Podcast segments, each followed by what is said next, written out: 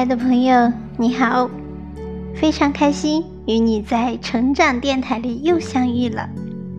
我是你的老朋友小林，今天要为你分享的文章片名叫做《手机会知道你的寂寞》。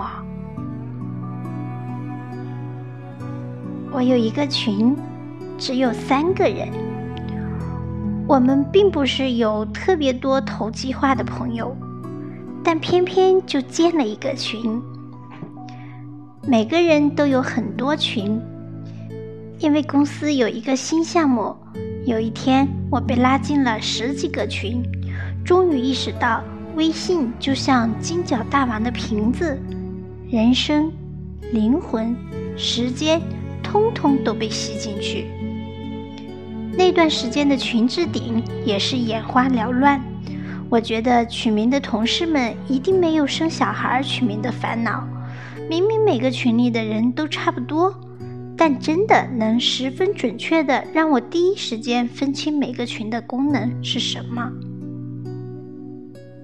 项目小群等于公司自己人的群，项目小小群等于只能发牢骚的自己人的群，项目宣传群。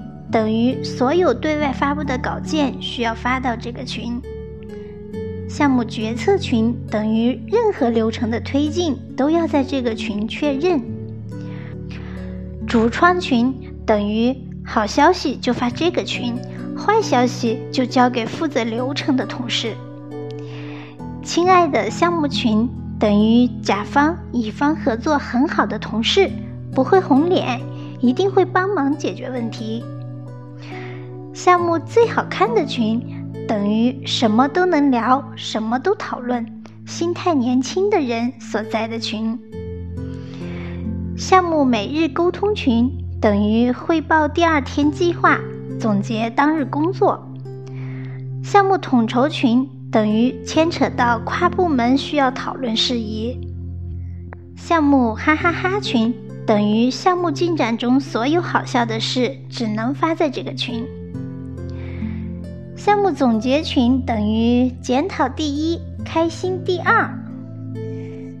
有人很讨厌群，我有几个朋友很明确的声明不加群。这样的朋友就是两类：一大老板，二没老板。我对群没恶意，群对我也没恶意。惯用的做法是屏蔽群消息。不然我每天的工作就是看手机。有人问，如果错过重要的消息怎么办？我的感觉是，如果一个消息能错过你而进行，表示你并不重要。如果一个消息需要等你回应，你不回应，一定会有同事给你打电话告诉你。工作群只是一个告诉大家我在的工具。不过，我写的并不是工作群，而是各种各样的群。我打开手机，发现了好多遗忘在记忆中的群，大家都在，只是再也没有人说过话。我也很清楚，如果有人说起当年的一些往事，大家又会迅速的活络起来。六年前，有个同事要出国。我们为他建了一个群，约他想要约的人。我在外地，没办法参与送行饭以及饭后的那顿酒。我说我不在，但我可以买单。然后我就被拉进了群里。这位同事一直心心念念想吃一顿胡同烤串儿，但工作太忙，每次去都要排很久的队。为了满足他。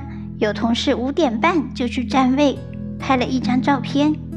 胡同里拼了一条长桌，十几张小凳子围绕着，一个人都没有。等人到齐了，吃的开心了，喝的也尽兴了，大家又拍了一张合影，热热闹闹。两张照片一前一后被发到群里，我把两张照片存在了手机里，一直没删。我喜欢从冷清到团聚，从空无一人到为了一个人满堂欢喜。我想留着这两张照片，有一天重发进群里。也许很多人的群聊天记录被删除了，但我把照片发进来，所有人都会觉得幸福吧。来北京十几年，认识了一些善良又努力、爱好写作的朋友。平日大家也很少见面，所以和这十位左右的朋友就定下了一个规矩：每年过年前一定要聚一次，不聊工作，就唱唱歌，喝点小酒。大家都不擅长唱歌，同样不擅长喝酒，但大家喜欢待在一起，就看着彼此的脸。每年都是一副还没有放弃的表情。这个群一年只有一段时间会亮起来，其间也有一两位慢慢的淡了，然后谁也不好意思踢人出去，就建了另外的群。说起变淡的原因，好像也没什么特别的。大家聊起时没有义愤填膺，也不是特别抗拒，就是哦，有听说，随便你。别人在你人生中这么淡去，你也应该能想象得到自己又是如何淡出别人的人生的。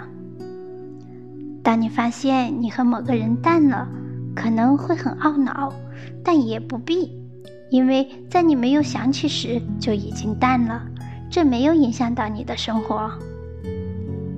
你会懊恼，也许只是因为你埋怨自己没有把一些事情照顾周全罢了。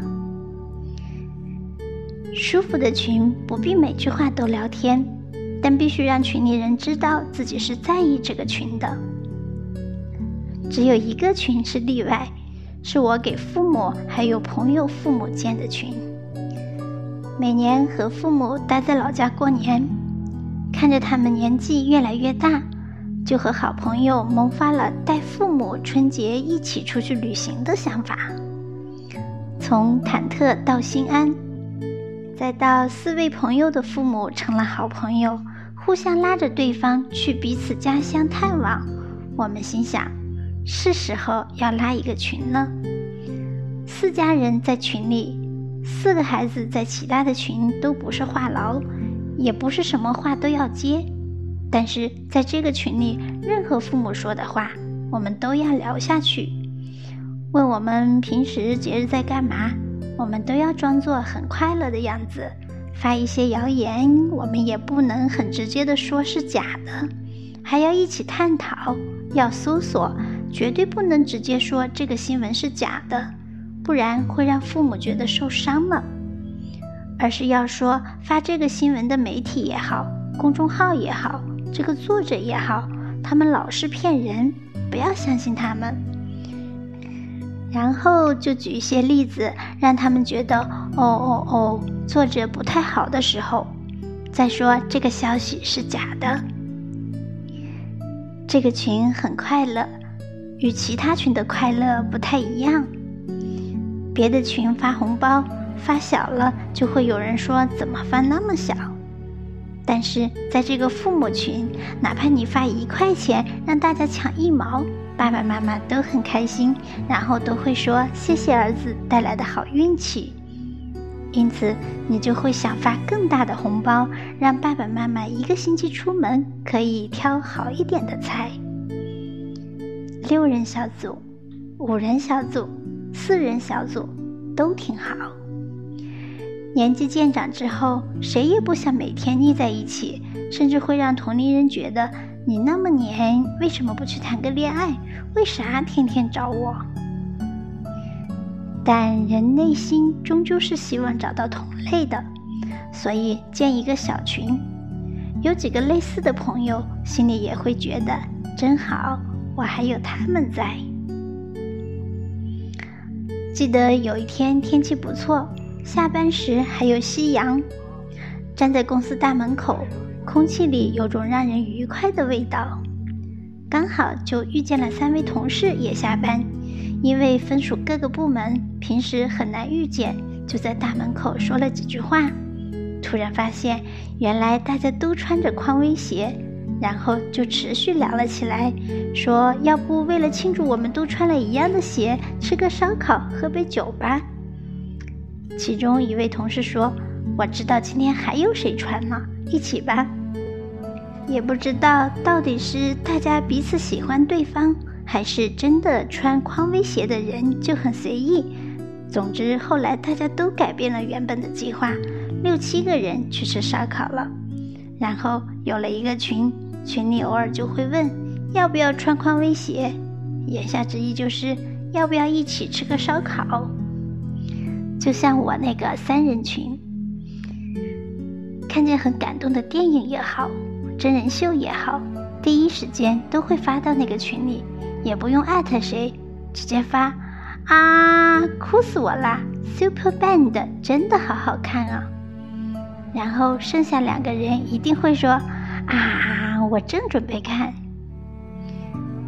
这个群里的聊天没有逻辑，但说什么都有人懂，心情扔进去总有回馈，不必在意对方的感受。只需要表达自己就好，让我知道，在这个世界上，我并不是一个怪胎。后来，三个人在同一个城市相遇了，面对面坐着也没啥可说的，就聊了聊最近想看的东西。回到家就各自看起来，看到厉害的地方，又发出了“啊，也太好看了吧”的哀嚎。人们会把不同的自己藏在不同的微信群，会修改群的备注。当城市越来越大，人们越来越忙，相见越来越少，群里有时艾特我的信息亮起时，无论是不是群主艾特所有人，我都会有种莫名的存在感。虽然我从不承认自己寂寞。但手机总会知道我点击消息的速度有多快。在微信里输入一个好朋友的名字，你会找到和这个朋友所有相关的群。每个群的建立都有一个故事。这个朋友和你在一起的群越多，证明你们认识的共同好友就越多。以及你俩越有可能是相互照顾情绪的朋友，所以在群里，即便你不回消息，对方也能代替你顶上。所以你习惯了和这个人在一起。不信的话，你可以试试。我随便选了三个好朋友，一个和我有十个共同群，一个和我有三十个共同群。我想，天哪！和他关系那么好吗？当我输入第三个朋友的名字时，发现我和他有一百一十个共同群。这些群什么功能都有：买保险、生日聚会、某次餐厅的相聚、某次旅行，还有一些现在都不明白的群名——中央戏经学院群，给你们一个鄙视胖子的机会群。湘南杯调酒大赛之泰国传奇群。最后这个，我看了一下名单，想起来了，我和老家的朋友们一起去泰国玩，遇见了两个很会调酒的北京朋友，于是我们就自己买了酒，在酒店的房间里比赛调酒、听音乐、聊天。那晚之后，大家就成了好朋友，每年都约着去各自的老家玩儿。微信群真是一个储藏了美好记忆的地方。好的，朋友们，今天的分享就到这里，感谢你的聆听。这篇文章来自青年作家刘同的新书《一个人就一个人》，有没有引起你的共鸣呢？从中你有没有找到自己的影子呢？如果有的话，明天我们继续相会吧。晚安，